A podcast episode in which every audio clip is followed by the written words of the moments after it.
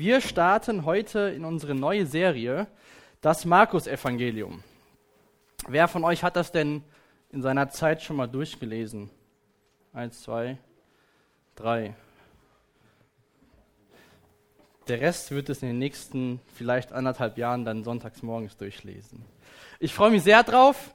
Das ist das kürzeste, aber ich war trotzdem überrascht, als der Micha mir das geschickt hat, was so der Plan ist, wie lange das geht. Und wir werden eine schöne Zeit da drin haben, die auch ein bisschen länger dauern wird als beim Prediger. Das Markus-Evangelium ist das kürzeste der vier Evangelien. Könnt ihr schon mal froh sein. Geht nicht ganz so lang. Und zwar hat das Markus-Evangelium 16 Kapitel und Matthäus hat 28, Lukas 24 und Johannes 21. Aber die, ich habe gleich einige Zahlen, das haben nette Leute für mich herausgefunden, deshalb musste ich gestern nur nachlesen alles. Obwohl es das kürzeste Evangelium ist, gehen die Leute davon aus, dass es das erste Evangelium ist. Wie kommen die dazu? Wenn man Markus, Matthäus und Lukas quasi nebeneinander aufschlagen würde und sich anschauen würde, sieht man sehr viele Gemeinsamkeiten. Ähm, und jetzt kann man davon ausgehen, entweder haben alle drei die gleiche Quelle oder zwei haben von einem abgeschrieben sozusagen.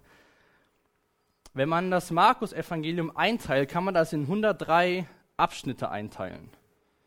Von diesen 103 Abschnitten verwendet Matthäus 93 und der Lukas verwendet 81. Insgesamt gibt es nur vier von den Teilen, die weder in Matthäus noch in Lukas wieder aufgegriffen werden.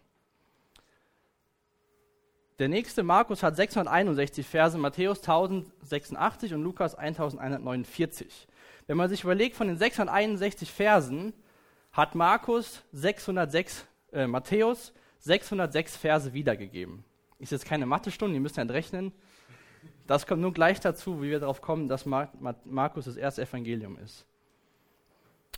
Der hat zwar die Worte ein bisschen verändert, aber 51% von den Worten aus den 606 Versen sind so wie Markus Evangelium bei Matthäus wiederzufinden. Bei Lukas ist nicht ganz so viele, da sind es 320 Verse, aber dafür 300, äh, 53 Prozent der Wörter so wie im Matthäus-Evangelium, im Markus-Evangelium.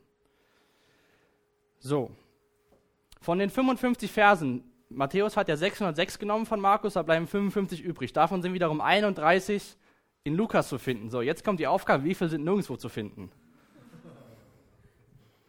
24 Verse werden in keinem der beiden Evangelien wiedergegeben, weder in Matthäus noch in Lukas. Man kann also davon ausgehen, oder die, die, die ähm, Gelehrten gehen davon aus, dass Markus das erste Evangelium ist, der erste Bericht vom Leben von Jesus. Wenn wir uns also jetzt mit dem neuen Thema beschäftigen, das heißt, die Überschrift hat der Diener, sehen wir das Evangelium, was quasi als erstes niedergeschrieben worden ist vom, vom Leben von Jesus. Sozusagen die, die, das Rohmaterial, was wir bekommen, um Jesus besser kennenzulernen. Und ich freue mich drauf. Wir haben der Micha hat mal äh, Matthäus schon mal durchgenommen. Da bin ich, glaube ich, in die Jugend gekommen, als das dran war. Da ging es durch Matthäus. Da ist Jesus als, wird König als König äh, dargestellt. Wir sehen am Anfang von Matthäus das Geschlechtsregister, das Matthäus den Juden genau aufzeigt. Aus dem und dem Grund ist Jesus der König. In Lukas sehen wir, dass Jesus als der perfekte Mensch dargestellt wird. Lukas geht ganz lange auf die Geburt ein und auf die Sachen vor seinem Dienst, wie Jesus sich da entwickelt hat. In Johannes, Johannes stellt Jesus als Gott dar. Wenn ihr Johannes aufschlagt, seht ihr direkt, am Anfang war das Wort und das Wort war bei Gott. Da gibt's ein, gibt's, ja, benutzt er was aus der, e aus der Ewigkeitsperspektive. Und Johannes wollte den Menschen zeigen, dass Jesus Gottes Sohn ist. Und Markus stellt Jesus als Diener dar. Ich finde es ganz interessant, ihr könnt mal Offenbarung 4, Vers 7 aufschlagen. Da ist was über die Cherubinen beschrieben. Und zwar kann man von diesen vier Wesen, die wir gleich äh, lesen werden, kann man eins zu jedem Evangelium zuordnen. Und zwar steht da drin, Offenbarung 4, Vers 7, das erste dieser lebendigen Wesen sieht aus wie ein Löwe. Das zweite wie ein junger Stier. Das dritte lebendige Wesen hat ein Gesicht wie ein Mensch und das vierte gleicht einem fliegenden Adler. Der Löwe äh, verbindet man so mit Matthäus, Jesus als König. der Stier oder auch ein Ochse steht in manchen Übersetzungen. Die sind ja meistens dafür da gewesen, um am Feld den Flug zu ziehen, so als Diener für die Menschen da zu sehen. Das kann man mit Markus in Verbindung bringen. Das dritte lebendige Wesen hat ein Gesicht wie ein Mensch. Das, das finden wir äh, im Lukas wieder. Und der Adler ist so ein Bild für was Adliges, dass Jesus, Jesus, Gott, Jesus Gott ist. Aber wir werden uns in, den nächsten, in der nächsten Zeit mit Jesus als Diener beschäftigen. Wir werden sehen, dass was wir aus den anderen Evangelien sehen, wo Jesus sehr, wo, wo viele Sachen niedergeschrieben sind, in Matthäus gibt es die Bergpredigt. Wir werden nicht viel von Predigten von Jesus lesen, aber umso mehr von, Je von Dingen, die Jesus getan hat. Und das finde ich sehr cool. Wir sehen quasi das Evangelium in Aktion. Wir sehen nicht, wir, wir wissen von anderen Stellen, was gelehrt wird, und Jesus zeigt uns hier, wie man es ausleben kann. In dem Buch finden wir mehr als 40 Mal Wörter wie sofort, direkt oder sogleich. Ich weiß nicht, was in eurer Übersetzung drin steht. Aber da kann man von schließen, dass Jesus die Dinge immer sofort gemacht hat. Immer ging es weiter. Es ging nicht um viele Worte zu machen, sondern um, um Taten folgen zu lassen, um Taten zu zeigen. Ihr könnt mal Matthäus 10 aufschlagen. Da ist so der Vers, der über dem ganzen Markus-Evangelium steht. Und zwar Matthäus 10, Vers 45 steht, ja, Markus. Also jedes Mal, wenn ich Matthäus gleich sagen werde, wird es wahrscheinlich Markus sein, weil ich habe keinen einzigen Vers aus Matthäus hier drin. Markus 10, Vers 45. Selbst der Menschensohn ist nicht gekommen, um sich dienen zu lassen, sondern um anderen zu dienen und sein Leben als Lösegeld für viele hinzugeben. Das werden wir ganz oft sehen, wo Jesus einfach Menschen dient. Jesus Christus, Gottes Sohn, ist auf die, El auf die äh, Erde gekommen, um als Diener, Diener zu, Diener zu sein. Aber was zeichnet denn so ein Diener aus? Vielleicht kennt ihr alle Dinner for One, was jedes Jahr an äh, Silvester kommt. Da gibt es ja auch so einen Butler. Der stolpert ja immer hin und her und bringt die Getränke her. Aber es geht ja, das ist ganz lustig da. Aber was macht denn ein Diener aus? Ein Diener zeichnet, glaube ich, sein Gehorsam aus.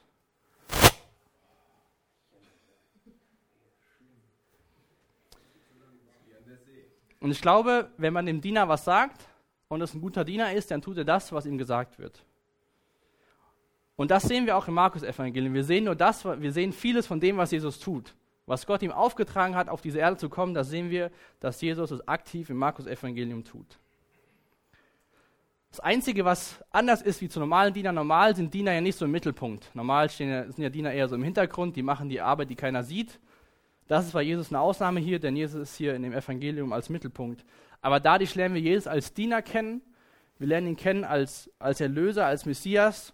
Und Jesus und Gott will dadurch ihn in unser Herz, dass, dass wir ihn in unserem Herzen aufnehmen.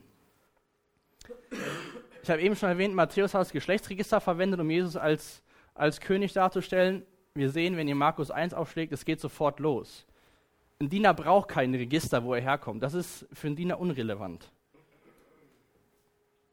Ein Diener weist sich aus durch gute Taten und seine Eigenschaften, nicht aus dem, wo er herkommt. Wir sehen in dem Evangelium, dass Jesus unermüdlich den, den Menschen dient, wie es hier in dem Vers drin steht. Er ist gekommen, um anderen zu dienen und nicht sich selbst dienen zu lassen.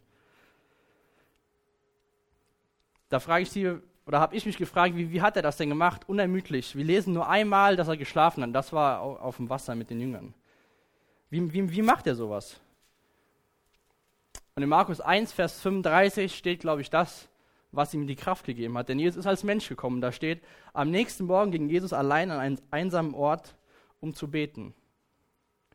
Ich glaube, das zeigt uns viel vom, vom, von dem Charakter, dass selbst, obwohl er Gott war, aber er war auch Mensch, brauchte er Zeiten im Gebet, um die Dinge zu erledigen, um die Sachen, die ihm von Gott aufgetragen worden sind, zu erfüllen. Und wenn Jesus das braucht am Morgen, zu beten, um Sachen zu erfüllen. Wie viel mehr brauchen wir, dass wir am Morgen beten, wenn wir viele Sachen zu erledigen haben? Jesus ist Gottes Sohn und hat gebetet zum Vater morgens. Und ich glaube, umso mehr sollten wir das tun. Jesus hat den Willen seines Vaters erfüllt. Er hat alles getan, was der Vater von ihm wollte. Wir sehen auch 1100 Mal das Wort und im Markus-Evangelium. Es geht immer weiter und das und das und das hatte keine Rast. Ich habe gesagt, das Einzige, wo wir sehen, dass er wirklich sich ausgeruht hat, war da, als er im, am Schiff am Schlafen war, als der, als der Sturm kam. Jesus war immer als Diener im Einsatz. Und doch, obwohl Jesus im Mittelpunkt stand, ich komme jetzt hinterher, das ist das erste Mal, dass ich eine Präsentation mache. In Markus 8, Vers 30 schreibt er doch, Jesus befahl ihnen, niemand von ihm zu erzählen. Jesus wollte nicht, dass die Wunder bekannt werden oder dass alle so von ihm reden. Das hat er ungefähr neunmal im ganzen Evangelium erzählt. Und wir sehen trotzdem im Markus-Evangelium die meisten Wunder. Wenn du dienst in der Gemeinde oder sonst wo, vor allem in der Gemeinde, frage ich dich, bist du demütig genug oder bist du demütig in dem Dienst und machst, weil du Jesus liebst? Oder tust du deinen Dienst, weil du von anderen Leuten auf die Schulter geklopft bekommen willst? Jesus hat seinen Jüngern gesagt, doch jetzt befahl ihm niemand davon zu erzählen. Er hat das getan, weil er den Vater geliebt hat, weil er uns geliebt hat. Ist cool, wenn du mitarbeitest, aber frag dich mal, warum machst du das? Machst du das, weil du Jesus liebst? Oder willst du von deinen Freunden oder von deinen Eltern auf die Schulter geklopft bekommen? Sehr gut gemacht. Was ja nicht schlecht ist, aber was ist deine Motivation dahinter? Markus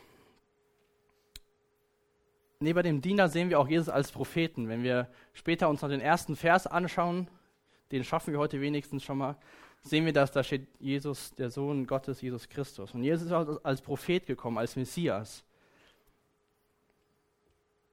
In 5. Mose sind drei Verse, 5. Mose 18, wo was darüber steht, dass Jesus als Prophet kommt.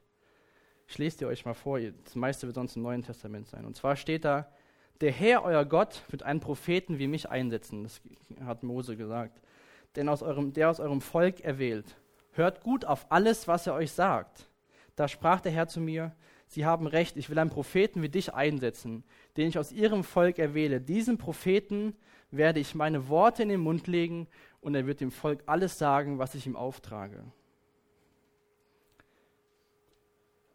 Und Jesus bestätigt das so ein bisschen in Markus 1, in Versen 38 und 39. Da sagt er, doch er entgegnete, wir müssen auch in die anderen Städte gehen, damit ich auch dort predige, denn dazu bin ich gekommen. Und er zog durch das ganze Gebiet von Galiläa, predigte in den Synagogen und, blieb bei vielen Men und trieb bei vielen Menschen Dämonen aus.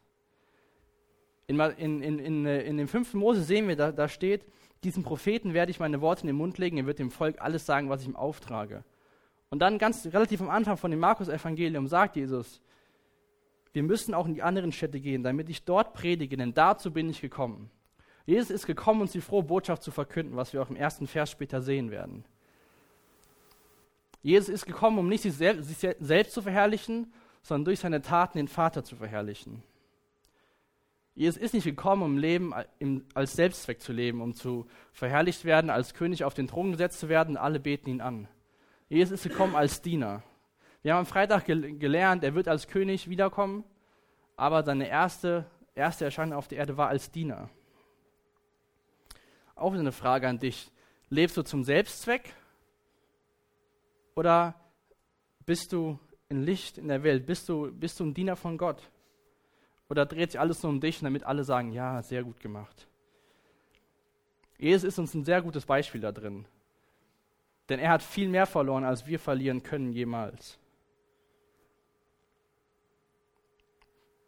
Da werden wir ganz viel in dem Evangelium drüber sehen, was Jesus gemacht hat. Aber wer ist eigentlich der Verfasser von dem Markus-Evangelium? Wie man es wahrscheinlich im Namen nimmt, wird es ein Markus sein. Und es gab einen Paipas, in der, in der 100, der hat im, bis zum Jahre 130 nach Christus war der Bischof in der kleinasiatischen Provinz. Und in, einem, in einem Schreiben von der Kirchengeschichte von Eusebius steht, hat dieser Paipas geschrieben, auch, die, auch dies lehrt der Presbyter, also ist ein Ältester. Markus hat die Worte und die Taten des Herrn, an die er sich als Dolmetscher des Petrus erinnerte, genau, allerdings nicht der Reihe nach aufgeschrieben. Und dieser Älteste, von dem der Paipas hier redet, ist sehr wahrscheinlich der Apostel Johannes. Von daher geht seine, seine Quelle bis in die erste Generation zurück. Ein anderer Punkt ist, warum Leute davon ausgehen, dass Markus der Verfasser vom, von dem Evangelium ist, ist von der Art und Weise, wie das geschrieben worden ist. Das ist ein sehr einfacher Stil, geradlinig geschrieben. Und so war das damals in der Zeit, wenn, wenn die Christen in Jerusalem aufgewachsen sind. Das schließt auch darauf, dass Markus der Verfasser ist. Aber welcher Markus ist es denn jetzt? Vollständiger Name ist Johannes Markus. In Apostelgeschichte 12, die könnt ihr mal schon mal aufschlagen, lesen wir was von ihm, beziehungsweise auch von seiner Mutter. In dem Haus von seiner Mutter hat sich die frühe Gemeinde getroffen zum Beten. Und in Apostelgeschichte 12, als Petrus aus dem Gefängnis befreit worden ist, lesen wir in Vers 12, er belegte und ging zum Haus von Maria, der Mutter des Johannes Markus. Dort waren viele Menschen zusammengekommen, um zu beten. Markus, lesen wir auch in, in Kolosser steht später, ist auch ein Cousin von Barnabas gewesen. Und Paulus und Barnabas haben den Johannes Markus auf die erste Missionsreise mitgenommen. Ihr könnt mal ein bisschen weiter schauen in Vers 25. So, jetzt bin ich wieder up to date. Auf Vers 25 steht, als Barnabas und Saulus ihren Auftrag in Jerusalem erfüllt hatten, kehrten sie nach Antiochia zurück und nahmen Johannes Markus mit. Es war auch sonst kein, kein Markus in der frühchristlichen Zeit so bekannt, was auch wieder ein weiteres Indiz dafür ist, dass der Johannes Markus unser Markus-Evangelium geschrieben hat. Jetzt könnt ihr mal drei Kapitel weiterschlagen der Apostelgeschichte in Apostelgeschichte 15. Sehen wir, obwohl wir gerade gute Sachen von Markus gelesen haben, gab es auch Sachen, wo er nicht so toll reagiert hat. Und zwar steht da ab Vers 36, nach einiger Zeit sagte Paulus zu Barnabas, lass uns in die Städte zurückkehren, in denen wir vor einiger Zeit das Wort des Herrn verkündet haben und sehen, wie die neuen Gläubigen zurechtkommen. Barnabas willigte ein und wollte Johannes Markus mitnehmen. Und jetzt in Vers 38, Paulus widersprach jedoch, weil Johannes Markus sie in Pamphylium in den Stich gelassen und nicht mit ihnen weitergearbeitet hatte. Wir können das in Apostelgeschichte 13, Vers 13 nachlesen, dass er weggegangen ist. Man weiß jetzt nicht warum er sie im Stich gelassen hat, aber wir sehen, dass der Paulus hier enttäuscht von dem ist und sagt, nein, der hat uns im Stich gelassen. Aber in Vers 40 hier sehen wir später, dass dann Barnabas mit, mit, mit ähm, Johannes Markus mitzieht und Paulus geht dann mit Timotheus weiter. Äh, Silas, Entschuldigung. In Johannes 10 ist auch noch was über unseren Markus, den ähm, beruft oder sendet äh, Jesus diese 72 Jünger aus.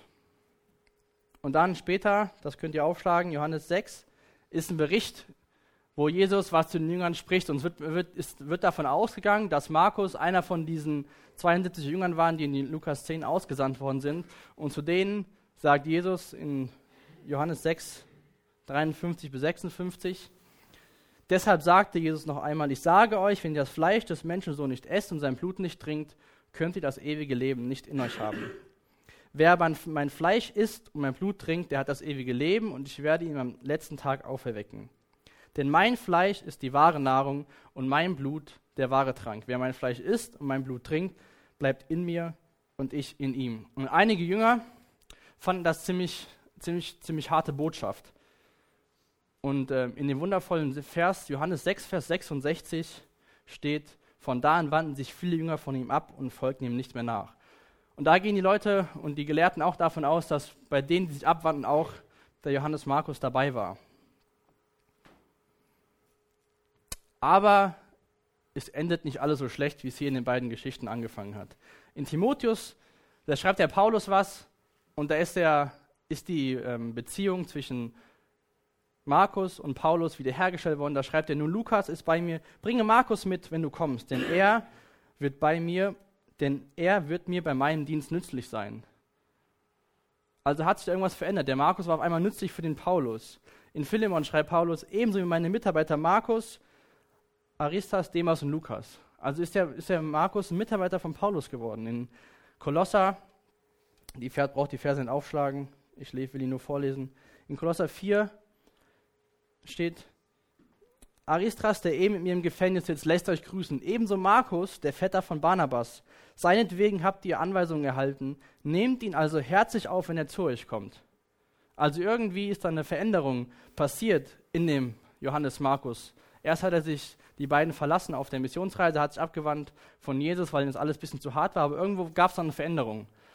Manche gehen davon aus, dass äh, der Markus durch Petrus gläubig geworden ist Vielleicht ist er auch durch das Schreiben des Evangeliums hat er sich verändert. Aber wir müssen festhalten, unser Autor hat Paulus und Barnabas verlassen, im Stich gelassen, hat sich von Jesus abgewandt. Und ich glaube, da können wir auch schon was lernen. Auch wenn du vielleicht jetzt denkst, ach, du hast am Anfang so viel Mist gebaut oder du kriegst jetzt so ganz hin, trotzdem hat Gott Markus verwendet, um das erste Evangelium zu schreiben. Gott will Menschen verändern. Gott verändert Menschen. Das sieht man hier ganz deutlich. Und das wünsche ich mir für, für mich und für euch, dass wir von dem veränderten Markus das Evangelium lesen, durcharbeiten und uns verändern lassen wollen von Gott.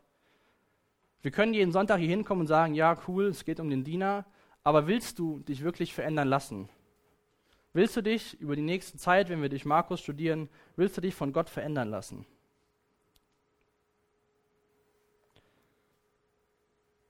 Manche nennen das Markus-Evangelium auch das Evangelium nach Petrus. Wir haben eben schon gelesen, dass der Peipas gesagt hat, dass ähm, der Markus der ja, Dolmetscher von dem Petrus war. Und hier in 1. Petrus 5, Vers 13 sehen wir, dass äh, Petrus Markus als seinen Sohn nennt. Wie, wie ich eben schon mal gesagt habe, manche gehen davon aus, dass Markus durch Petrus zum Glauben gekommen ist.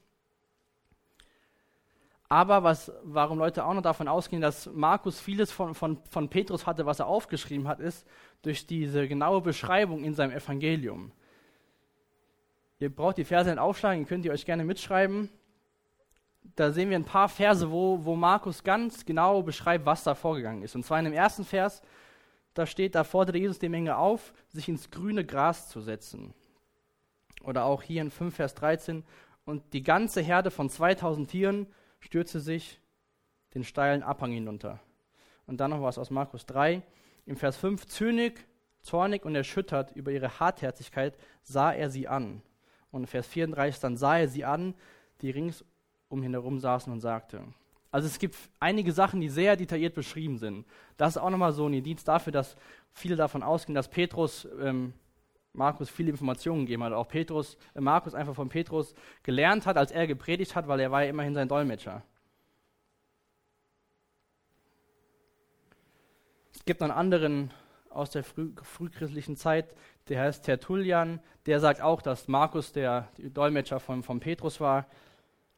Und daher sagen halt viele, dass ähm, Markus viele Informationen, die er uns weitergibt, von dem Petrus hat. Ich hoffe, ich habe heute Morgen so einen roten Faden. Ich bin mir selbst nicht so sicher. Aber wir hatten eben so diese schwer. Ganz am Anfang ging es so um die, die Dinge, was das Markus-Evangelium ausmacht. Ähm, wer, wie Markus Jesus darstellt. Wir haben jetzt so ein bisschen darüber erfahren, wer der Verfasser ist. Jetzt stellt sich noch die Frage, an wen hat Markus das Evangelium geschrieben? Wer sind die Empfänger des Markusbriefes? Wisst ihr, dass das Markus-Evangelium das meist übersetzte Buch aus der Bibel ist? Meistens wird das Markus-Evangelium als erstes übersetzt. Das könnte man denken, es ist ja auch das kürzeste von den Evangelien. Aber, wie ich es eben schon mal gesagt habe, ist es in einem sehr leichten Stil geschrieben worden von dem Markus. Markus hat das Evangelium an die Römer geschrieben damals, ungefähr 65 nach Christus. Und die Römer waren ein christliches Heidenvolk, die mit den ganzen jüdischen Sachen vom Anfang nicht so viel zu tun hatten.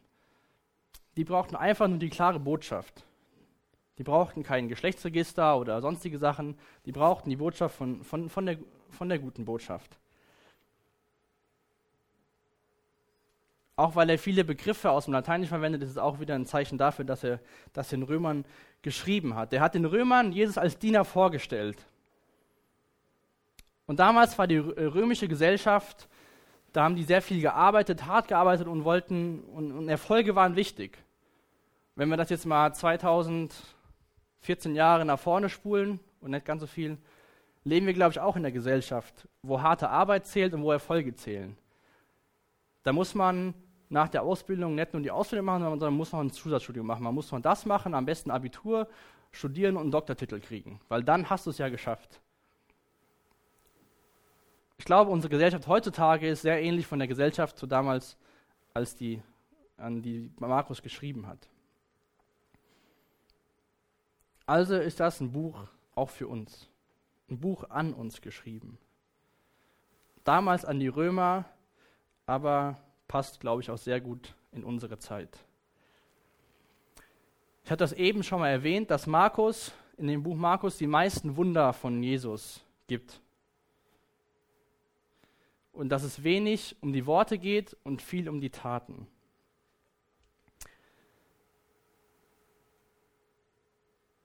Wie viel von deinem Wissen setzt du in die Tat um? Wie viel von dem, was wir sonntags und freitags hören, setzen wir wirklich in die Tat um? Wie viel von dem, was wir wissen, machen wir so, wie Jesus es gemacht hat? Sind ein Diener und setzen es in die Tat um. Damals waren die Leute ziemlich begeistert von Jesus. In Markus 1, Vers 22 steht, sie waren von seiner Lehre überwältigt, denn er sprach anders als die Schriftgelehrten mit Vollmacht. Dann Markus 1, Vers 27. Staunen erfasste die Zuschauer und sie redeten untereinander darüber, was ist das für eine neue Lehre, die so viel Vollmacht hat. Markus 6, 51. Dann stieg er ins Boot und der Wind legte sich. Sie staunten über das, was vor ihren Augen geschah. Noch ein letzter Markus 10, Vers 24. Darüber waren sie erstaunt. Bist du begeistert und erstaunt von Jesus? Oder ist das nur was für dich, in das du hineingewachsen bist und machst es einfach, weil man das jetzt die letzten 15, 16, 17, 18 Jahre auch gemacht hat? Bist du begeistert von ihm? Wir haben seine ganzen Sachen, die er gemacht hat, in seinem Buch beschrieben. Wir waren nicht direkt dabei, aber wir können es nachlesen in seinem Wort wenn du Sachen nachliest, bist du begeistert von Jesus. Jesus ist gekommen, damit wir Leben haben können. Und ich hoffe, wir werden neu begeistert von Jesus durch das Markus-Evangelium, dadurch, dass er auf die Welt gekommen ist als Diener für uns. Jesus ist einer von uns geworden, weil er will, dass wir mal so werden wie er, irgendwann in Ewigkeit. Jesus hatte Leidenschaft und Liebe für die Mitmenschen. Das sehen wir in Markus 9, Vers 36. Da steht, da stellte er ein kleines Kind in die Mitte, nahm es in die Arme und sagte, in Markus 10, 16 auch, da nahm er die Kinder in seine Arme. Ich will nochmal den Vers vorlesen, den 1045. Selbst der Menschensohn ist nicht gekommen, um sich dienen zu lassen, sondern um anderen zu dienen und sein Leben als Lösegeld für viele Menschen hinzugeben. Diesen Jesus werden wir die nächste Zeit besser kennenlernen, vielleicht neu kennenlernen, anders kennenlernen. Ich freue mich drauf. Jetzt dürft ihr Markus 1, Vers 1 aufschlagen. Jetzt können wir anfangen mit dem Vers für Vers durch das erste Kapitel. Nein, außer dem ersten Vers heute nichts. Aber schreibt euch den Vers, schreibt euch den irgendwo hin. Markus 10, Vers 45. Das ist so die Botschaft vom ganzen Markus-Evangelium.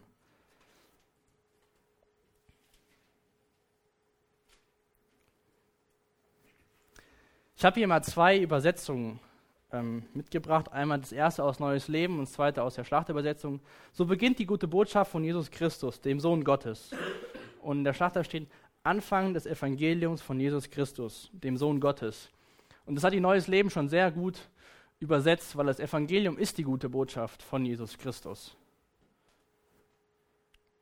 Ich habe das eben schon verglichen, wie die anderen Evangelien angefangen haben. Markus fängt direkt an mit dem Wesentlichen. Er beschäftigt sich mit der Geburt, mit dem Geschlechtsregister oder sonstigen Sachen. Er fängt direkt an, so beginnt die Botschaft von Jesus Christus, dem Sohn Gottes. Obwohl Jesus in dem, in dem Buch als Diener dargestellt wird, sagt Markus im ersten Vers, so beginnt die Botschaft von Jesus Christus, dem Sohn Gottes. Lass uns das nicht vergessen, wenn wir durch das Buch studieren. Es ist der Sohn Gottes, von dem Markus uns hier berichtet.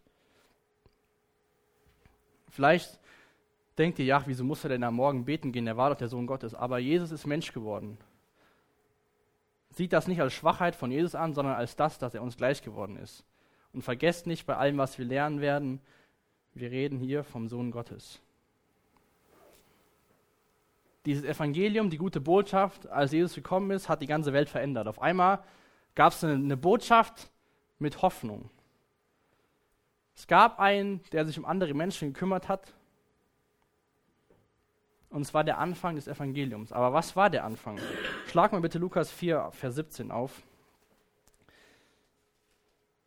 Ihr könnt es auch hier vorne, oder 4, Vers 18, ihr könnt es hier vorne mitlesen. Da ist Jesus in der Synagoge und die Schriftgelehrten geben ihm, geben ihm die, die Rolle zum Lesen. Und dann schlägt Jesus einen Teil aus Jesaja auf. Und da sehen wir den Inhalt der guten Botschaft, die begonnen hat. Der Geist des Herrn ruht auf mir, denn er hat mich gesandt, um den Armen die gute Botschaft zu verkünden.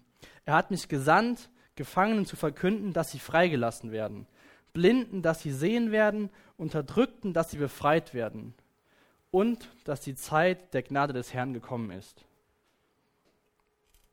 Der Geist des Herrn ruht auf mir, denn er hat mich gesalbt. Hier sehen wir, er hat mich gesandt. Jesus wurde von Gott auf diese Welt gesandt. Dafür ist er gekommen, dass wir die Gnade des Herrn erfahren können. Dann hat der Micha am Freitag auch gesagt, dass wir in dieser Gnadenzeit leben. Jesus hat die Gnade des Herrn ausgerufen, weil er will, dass wir ihn als Diener, aber auch als Erlöser und Messias kennenlernen. Schlag mal bitte noch Philippa 2 auf. Da sehen wir auch den Anfang der guten Botschaft.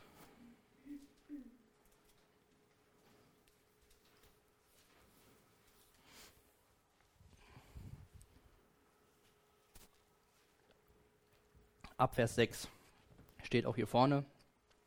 Aber die eigene Bibel ist immer besser, weil er weiß, was ich hier aufgeschrieben habe. Da steht, obwohl er Gott war, bestand er nicht auf seinen göttlichen Rechten. Er verzichtete auf alles, er nahm die niedrige Stellung eines Dieners an und wurde als Mensch geboren und als solcher erkannt. Er erniedrigte sich selbst und war gehorsam bis zum Tod, indem er wie ein Verbrecher starb. Das war der Anfang der guten Botschaft. Er bestand nicht auf seinen göttlichen Rechten, verzichtete auf alles, nahm die niedrige Stellung eines Dieners an, damit wir in der Gnadenzeit des Herrn leben dürfen. Seit 2000 Jahren leben wir in dieser Gnadenzeit. Lasst uns doch auch Diener für unsere Gesellschaft werden, so wie Jesus Diener damals für die Gesellschaft war, aber auch noch für uns heutzutage, weil er auferstanden ist vom Tod. Lasst uns Diener werden auf der Arbeit, auf der Schule oder sonstigen Sachen. Jesus wird als König wiederkommen auf diese Erde. Aber es war nicht sein erstes Kommen. Er ist nicht als König gekommen, der, der über alles regiert und alles richtet. Er ist als Diener gekommen. Und Gott wünscht sich, dass wir Jesus ähnlicher werden. Und ich hoffe, dass wir neu dieses, dieses Dienerherz auch für die Menschen um uns herum bekommen. Dass wir Menschen mit dem Evangelium erreichen können, dass wir ein Licht sein können und nicht unser Leben zum Selbstzweck leben und denken, ich bin ja gerettet, ich weiß, wo ich hinkomme, der Rest ist mir scheißegal. Jesus wusste, wo er war und ist gekommen, weil ihm der Rest nicht scheißegal war. Er ist gekommen, um uns frei zu machen, damit wir frei werden und ewiges Leben haben können. Einen letzten Vers für heute noch aus Markus 16, Vers 19. Das ist relativ am Ende von dem vom Markus-Evangelium. Fängt so ähnlich an wie der erste Vers. Das war, nachdem Jesus, der Herr, zu ihm gesprochen hatte, wurde er in den Himmel aufgehoben und setzte sich auf den Ehrenplatz an die rechte Seite Gottes. Jesus hat sich selbst an die, an die rechte Seite, an den Ehrenplatz Gottes gesetzt, weil er Gott ist. Markus fängt das Evangelium an mit der Aussage der guten Botschaft vom Sohn Gottes. Am Ende von dem Evangelium sehen wir, dass Jesus Gott ist, weil er setzt sich zu Rechten Gottes. Er wird nicht irgendwie passiv dahin gebracht, sondern er ist aktiv, setzt er sich zu Rechten Gottes. Zwischen den beiden Aussagen steht ein ganzes Evangelium, wo Jesus als Diener dargestellt wird. Lasst uns Jesus neu kennenlernen, aber lasst uns nicht vergessen, dass es der Sohn Gottes ist, von Anfang bis zum Ende, aber der es erniedrigt hat, damit die gute Botschaft verkündet werden kann, damit wir in der Gnadenzeit des Herrn leben können. Jesus, ich danke dir für heute Morgen. Ich danke dir, dass du uns das Markus-Evangelium gegeben hast, dass wir dich dadurch als, als Diener kennenlernen dürfen, als, als jemanden, der eher tut, als dass er sagt, Jesus, möchte ich bitten, dass wir Leute werden, die das tun, was du uns hier morgens und äh, freitags und durch dein Wort einfach sagst, Jesus. Danke, dass du als Sohn Gottes dich erniedrigt hast, auf diese Welt zu kommen, dass wir die Gnade des Herrn erfahren dürfen, Jesus. Möchte ich jetzt bitten für die Lobpreiszeit, dass du zu uns redest, dass du einfach, ja, dass wir auf das reagieren, was du uns gesagt hast, Jesus. Danke einfach für dein Wort und dass du alles für uns bist, dass du König, Priester und Prophet bist dass du gekommen bist, um für uns zu sterben. In deinem Namen. Amen.